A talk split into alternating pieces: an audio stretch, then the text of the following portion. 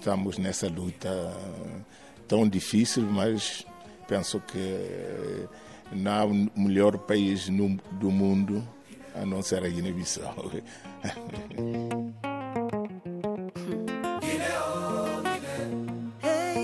continuamos a ser uma geração de resistentes, a dar luta no bom sentido, a, a estar à frente, a acompanhar os jovens, a dizer-lhes é por aqui, não é por aí, nós os da encruzilhada. Agora, está na hora, está no momento, depois de 50 anos de independência, que a, a massa a, crítica, que é a juventude, a, seja, esteja bem preparada para esta transformação, mas com uma política e uma visão clara. Penso que o país vai arrancar, porque a comunidade já compreende que é o trabalho que leva uma pessoa para frente. Os militares ou então governantes já percebem que a guerra não leva o país para frente. O que leva o país para frente é o trabalho. É que é pisco na binda? Yai boy, yai teina, yai boy. Mas yai boy, Teina, yai boy, carapau. Sarbulete, Pia Prata. É aqui que bate mais forte o coração do país saído da luta. Nestas feiras populares, informais, que se instalam em cada dia nas ruas das cidades e das vilas e trazem cores, cheiros e sabores. O movimento intenso de quem produz, vende, compra é construído por gente de vida dura, sobretudo mulheres. É o caso desta bideira, desta peixeira do bairro de Belém. E, e depois dão a peixe, o peixe sai tudo. De vez em quando sai isto. Tem bom aspecto.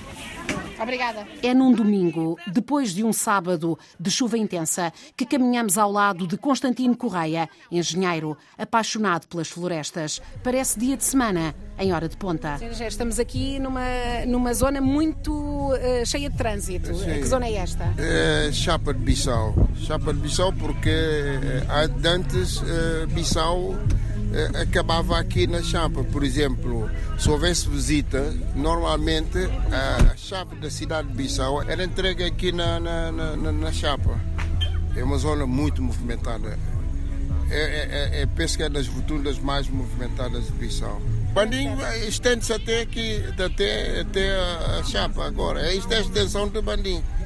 Na verdade, este é o grande centro comercial de Bissau. É informal, muito informal, mas é, movimenta-se muito dinheiro, não tenho ideia de quantos, mas é, é, é muito dinheiro realmente. Mas, mas, sem isto as famílias guineenses não conseguem uh, subsistir? Não, não, infelizmente é verdade. É, é, é um dos, uma das formas de, de, de, de subsistência de grande parte de, das pessoas. E como pode ver, a maioria é mulher, que é o, o, o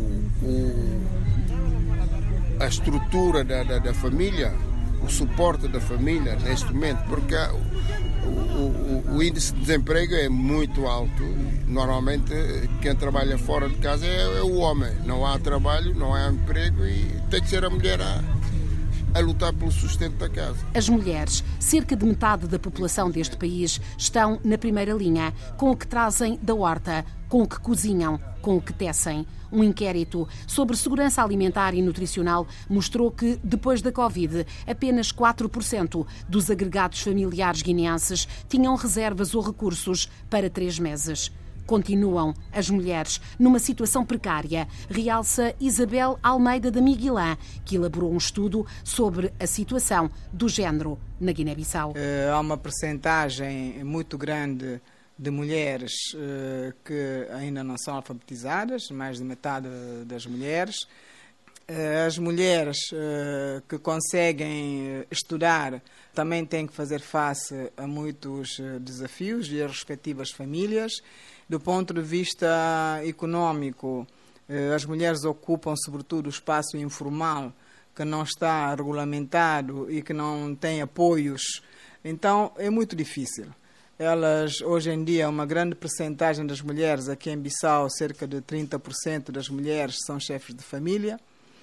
E, e, e então eh, garantir a sobrevivência da família e ainda, e ainda uh, desejar e impor-se uh, o desafio de, de protagonista uh, para a transformação que é necessária a fim de atingirmos a igualdade, é um peso, é um peso muito grande.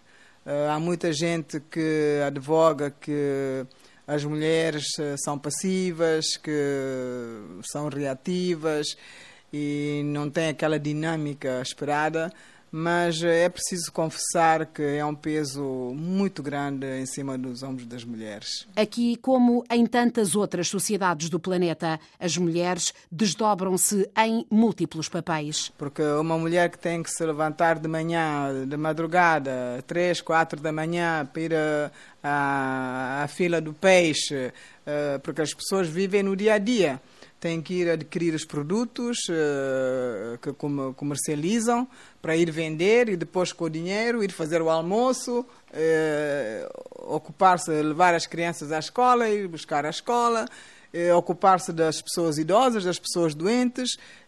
quer dizer, é, é um peso, temos que reconhecer que é um peso muito, muito, muito grande, mas mesmo assim há mulheres que encontram tempo para estudar, para participar na, em atividades políticas e culturais e outras. Então são é uma bravura, é uma bravura que é preciso reconhecer e, e felicitar. A economia da Guiné-Bissau deverá acelerar e conseguir conter a inflação nos 5% este ano. São contas do Fundo Monetário Internacional com motor nem sempre a funcionar bem, os típicos transportes de passageiros que dão um colorido particular a Bissau. Toca-toca, azul e amarelo e os táxis. Lassana Coli é taxista. É muito bom, tem muita dificuldade aqui em Guiné do transporte. O táxi toca-toca vai ajudar muito, muita gente. Não é para um, é para quatro pessoas. Mesmo destino é quatro pessoas. Também depende da situação do país também. Muita dificuldade, família. Quando você vai produzir, tem problema familiar, vai estragar aquele que guardar. Fora das cidades, dominam os veículos já cansados que levam pessoas e bens para outros pontos do país, sempre muito lotados, muito carregados, como este que encontramos avariado pouco depois de Bambadinca. Tem bidões, tem sacos em todos os buracos, tem uma pirâmide de embrulhos no tejadilho e tem até uma cabra. É a varia que não consegui ter no caminho. No saí de Bissau, essa é a segunda vez. Primeiro, não tenho problema de eh, cardan, que ela tem sapa. Tiveram um problema com um dos componentes do carro? Sim, cardan.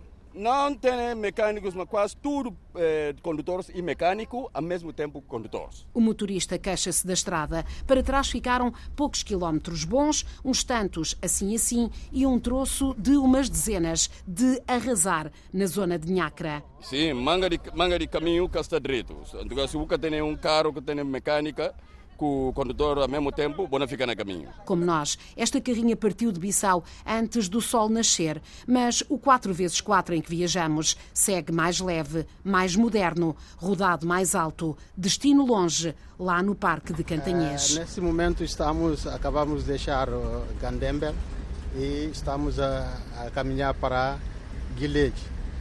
Uh, e e essa zona, toda essa zona foi uma zona muito importante para a luta, porque ah, é uma zona que teve uma concentração de forças, que eram as forças do, do, do colonialista, uh, que, que, estava instalado em diferentes quartéis, por exemplo, o quartel de Guilherme, uh, o quartel de, de Balana.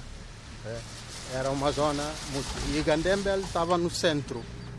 Portanto, o, o Gandembel constituía também um sítio muito importante para o, o, o PIDC, porque era o caminho em que transportavam os arma, as munições eh, que vinham de Ganjafra, porque tinham um, um espécie, podemos dizer, um paiol em Ganjafra, Guiné-Conakry, em que tinham as munições.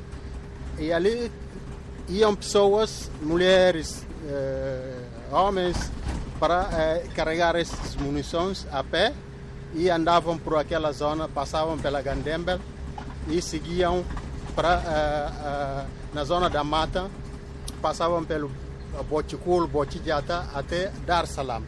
E a partir do Dar Salam havia um senhor que tinha uma canoa, transportava os armamentos que iam para, para norte, as munições que iam para norte, para, para, para leste também. E esse corredor era muito perigoso porque era vigiado uh, por esses dois quartéis, quartel de Balana e quartel de Guilherme. Portanto, uh, a qualquer momento, pessoas que lá passavam uh, caíam na emboscada e eram, eram mortos todos.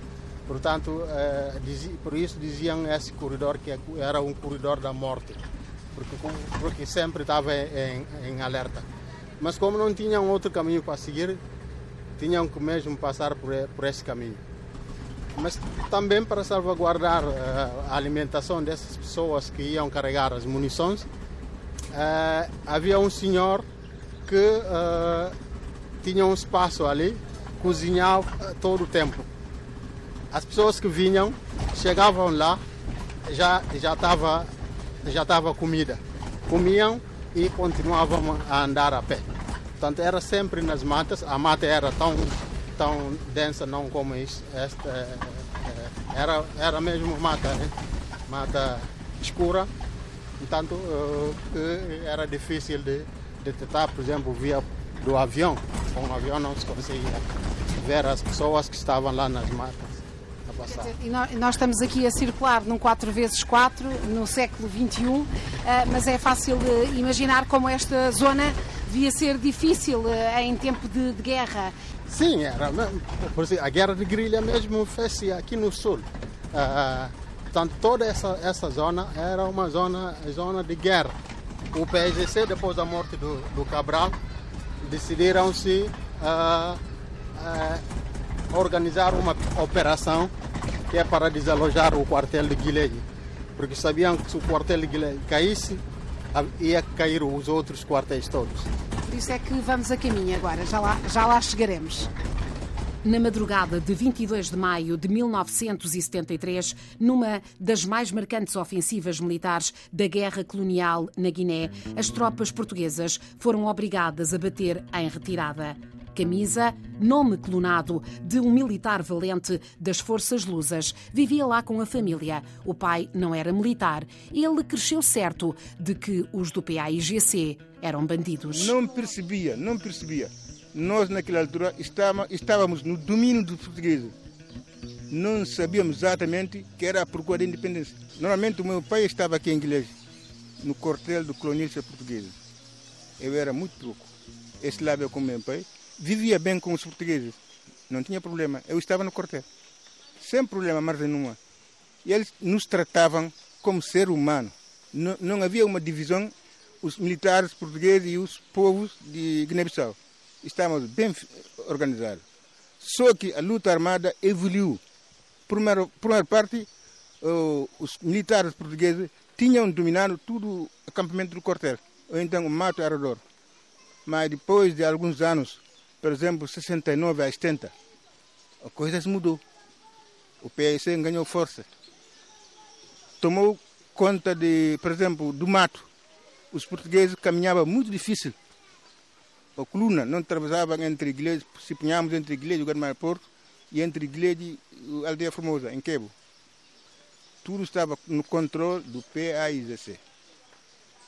Portanto, com o tempo, totalmente os portugueses não havia nenhum passo para dar. O que levou a abandonar o cortamento de bilhetes para Gramaio Porto. O senhor estava, estava lá, lembra-se? Esteve. Não é como militar, como um civil. Abandonamos o quartel de igreja em 73 para Gramaio Porto. Nós éramos sopeiros, as pessoas que lavavam pratos portugueses, não sei se compreendesse. Estavam no, no rancho lavava prato, levava roupa dos militares para a lavandeira e ia buscar essa roupa no lavandeira para a quartel.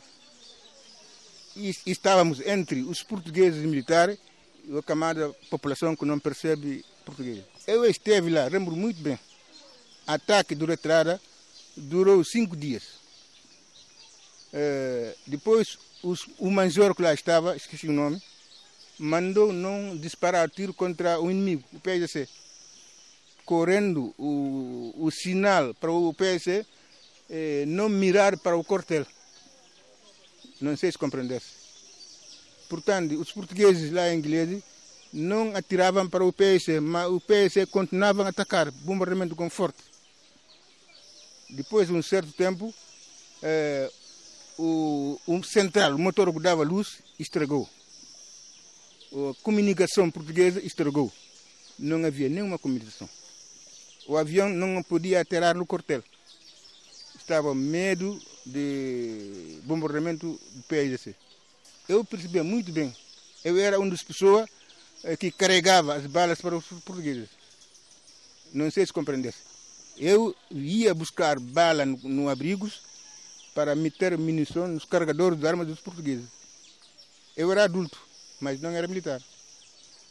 O senhor não era adulto, era... Era 19, tinha 18, 19 anos. Em 10 horas de noite houve um comunicado do alfer do quartel que estava lá, porque o major não estava, para que igreja seja abandonado às 6 horas da madrugada. Este comunicado foi dito à comunidade por um alferro. E a comunidade, o povo de igreja, queriam rejeitar este abandono. Mas depois os portugueses disseram assim, nós vamos abandonar. Depois de abandonarmos, abandonarmos, amanhã, 10 horas, vamos mandar bombardear o cortamento por aviões. Bem perto, mata dentro, em Medina de Boé, poucas semanas depois, a 24 de setembro, a Assembleia Nacional Popular proclamava o Estado independente, nascido num território de grande diversidade étnica e cultural, com a união e com o respeito como lemas dos que fizeram a luta. Um território que fez antes parte de grandes impérios. A primeira Assembleia Nacional da nossa história, exprimindo a vontade soberana do nosso povo, proclama solenemente o Estado da Guiné-Bissau. Amilcar Cabral sonhou, mas já não o viveu. Foi assassinado em Conakry na noite de 20 de janeiro, depois de ter anunciado que iria proclamar a independência da Guiné-Bissau. A Bissau, a notícia chegou e transformou, lembra Zaida Pereira. O pai foi morto pelas forças coloniais, embora isso nunca tenha sido admitido. O avô esteve preso no Tarrafal. O coração bate depressa com estes temas. A linguista, professora, ex-reitora das universidades Amilcar Cabral e católica, recorda onde e como soube. Eu recordo-me do dia em que a polícia política, a PID, né? a sede da polícia política foi assaltada, porque foi o primeiro dia em que nós se abriram as portas do, do, da nossa escola e nós ficamos sozinhos. E começamos a andar. sozinhas, porque eram turmas de meninas, nada de, nada de confusões. Um, uh, e, e abriram-se as quer dizer, não havia a professora para nos dizer pode sair, porque a professora era, era esposa de um oficial e de certeza que já sabiam coisa, então foram, foram todos retirados. E todos nós, no ciclo preparatório, ficámos e começámos a andar. Eu, eu fui andando com uma outra colega, um, e lembro-me de termos sido resgatadas alguns por uma colega da minha irmã, mais, mais velha, que ela se calhar nem se lembra do episódio, nós lembramos-nos melhor, viria a ser a esposa do, do, do Henrique Rosa, que foi o, o, presidente de coisa. Então fomos para casa, ali, okay? e estávamos no muro a ver um, eles a, a, a derrubarem uh, o símbolo da Polícia DGS, Polícia Política, Direção-Geral de Segurança, uma coisa qualquer. E estávamos ali, e é hoje continua a ser uh, o Ministério do Interior, o que demonstra a nossa pouca criatividade, uh, ou seja, um, simplesmente mantivemos o sistema e mantivemos uh, os edifícios do sistema. Só mudaram os, mudaram os protagonistas. Com vida dedicada ao ensino, Zaida Pereira lamenta que o que está no papel não se concretize. Temos uh, uma série de regulamentos e leis que existem, mas não são aplicadas. Do ponto de vista da educação, podemos dizer que o ensino básico uh, ganhou há uns anos a lei de bases que inclui já a pequena infância. Mas e a formação dos educadores de infância? Portanto, há uma série de, de pressupostos que não são depois uh, cumpridos, que não são. Uh, então, a lei existe.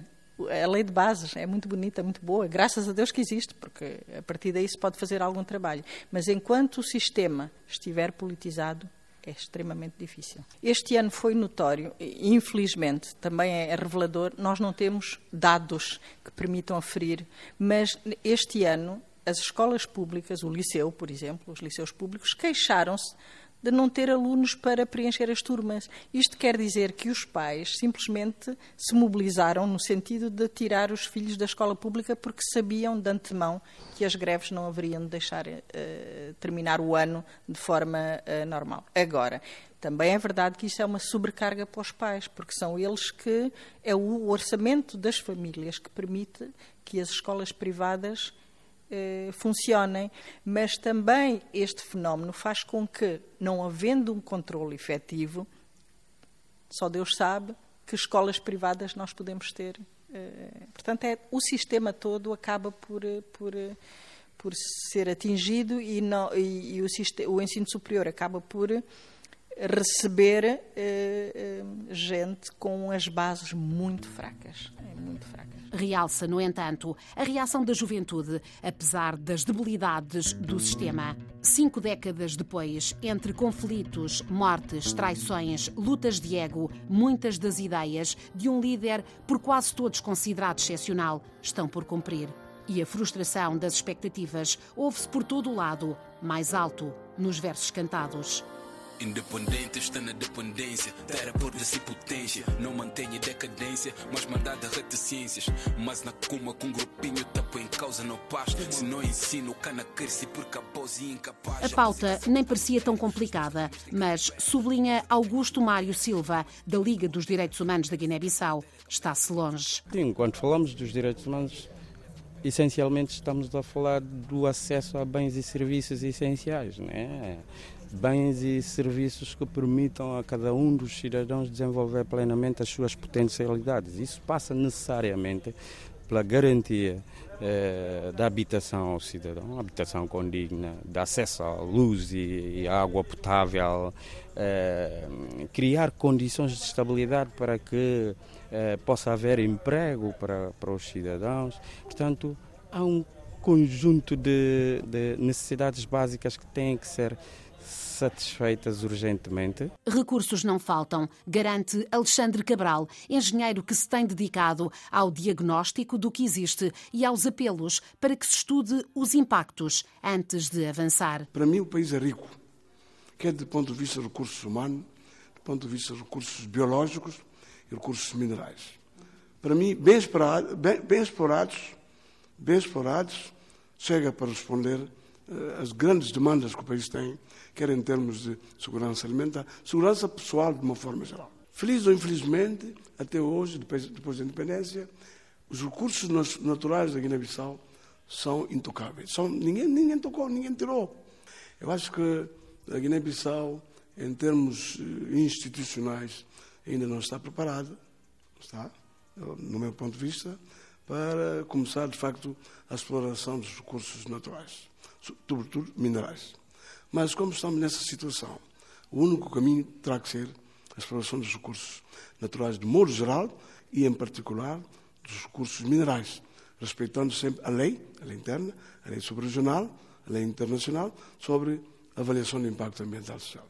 Isso terá que ser algo de obrigação. Depois há os recursos aliêuticos. A Guiné-Bissau é uma das maiores reservas de pesca do continente africano. A sobrepesca, a desorganização do setor, a falta de indústria transformadora ou de cadeia de frio, a deficiente fiscalização, a corrupção são desafios. As florestas são também vítimas da ganância e da corrupção. Há anos que o engenheiro Constantino Correia alerta é urgente fazer um novo levantamento. Sim, disse e repito, portanto, o último inventário que houve, e mesmo esse eh, com muitas lacunas, foi em 1983 e os dados foram publicados em 85. As normas florestais recomendam uma atualização de 5 em 5 anos, na pior das hipóteses, de 10 em 10 anos. Portanto, já lá vão 85, eh, esta parte, já lá vão muitas dezenas de anos que não se fez absolutamente nada. Entretanto, o ritmo de, de, de, de abate das árvores é cada vez maior. Porque mesmo com a vigência da moratória de 2015, 1 de abril de 2015 a 2020 nunca parou uh, o abate. A sociedade civil da Guiné-Bissau é saudada dentro e fora do país, sobretudo ao nível do trabalho que tem sido feito na proteção da biodiversidade. Mais de 26% do território é área protegida. Tem também a reserva da biosfera Bulama-Bijagós. Tem experiência premiada em Uroque, já replicada ao nível das APACs, áreas de património autóctone e comunitário. São sítios únicos onde as comunidades vivem há muitos anos e em simbiose com o território, valorizando o bem comum para as gerações presentes e futuras.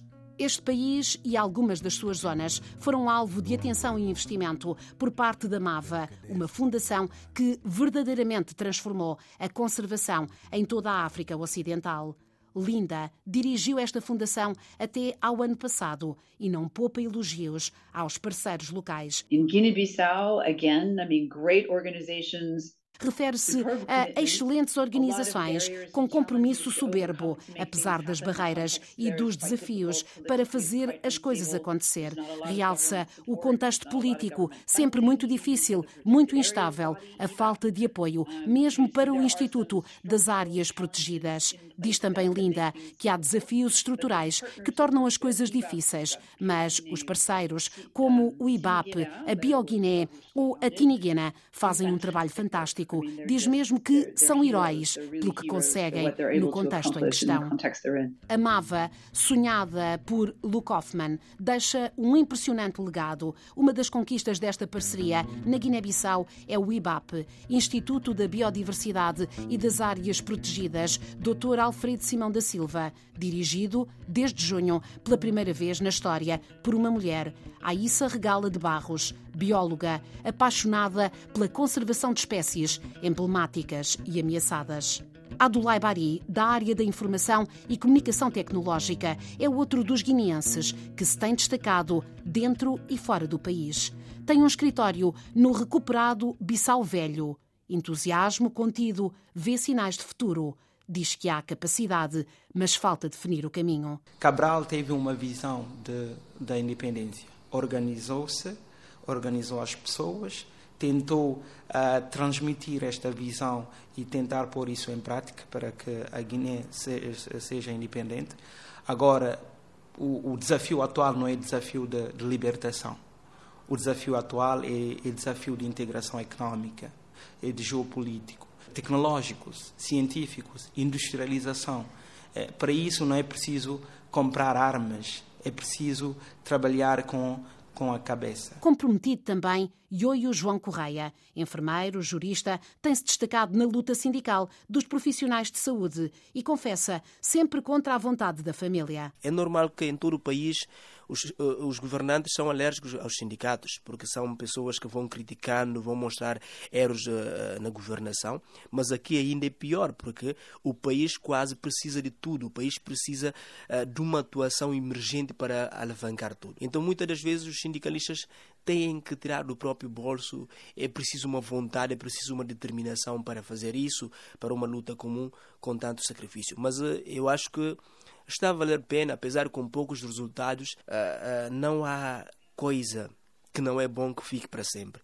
Então é preciso todos nós darmos o que é possível, a nossa energia, a nossa inteligência para poder mudar isso. E depois a cultura, que parece vir fundo da terra cultura rica e diversa, com nomes que se impõem na cultura dos bairros populares, com grupos como os Netos de Bandim, cultura transmitida sobretudo de forma oral e entre as famílias, mas também nas artes plásticas mundiais, como por exemplo no Barreto, na moda, na música, na literatura. É de resto Abdoulaye Silá, autor do primeiro romance guineense, engenheiro, dramaturgo, ex-alfabetizador, que vinca a mensagem. O desenvolvimento não é uma missão individual, é coletiva, mas tem que haver uh, uma liderança.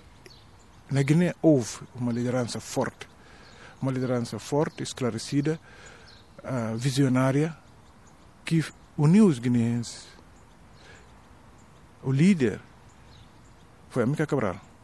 Quando assassinaram a Mica Cabral, uma parte do seu legado foi combatido. E houve uma tentativa não confessa de rever tudo aquilo que foi o é, foi esse legado. Depois houve o golpe de Estado em 1980 que destruiu uma boa parte daquilo que foi justamente esse legado e que consistia essencialmente na, na unidade nacional. A América Cabral conseguiu juntar todo mundo, todo mundo e focado no mesmo objetivo, um objetivo coletivo. Depois de 1980, com o golpe de Estado que houve, com a falta de liderança, falta de, eh, de visão, entramos numa situação dramática de guerras intestinais que continuam até hoje. É sempre transição, golpe de Estado, transição, golpe de Estado, transição, golpe de Estado, que nunca mais acabam. Isso é triste. Chegou o momento de concentrarmos naquilo que é essencial. Aquilo que é essencial, que é aquilo que é de todos nós. E tem que começar pela unidade nacional. Porque sem esse sentimento de pertença, sem que sintamos que estamos todos sintonizados e mobilizados para atingir objetivos comuns, não se vai conseguir nada.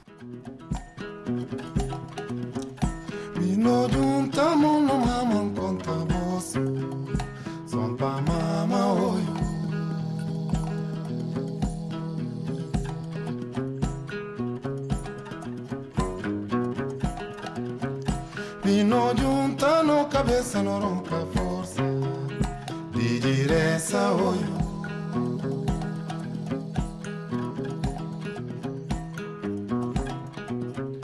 Vi non tergano corso, noi amo un altro, son panterga hoyo.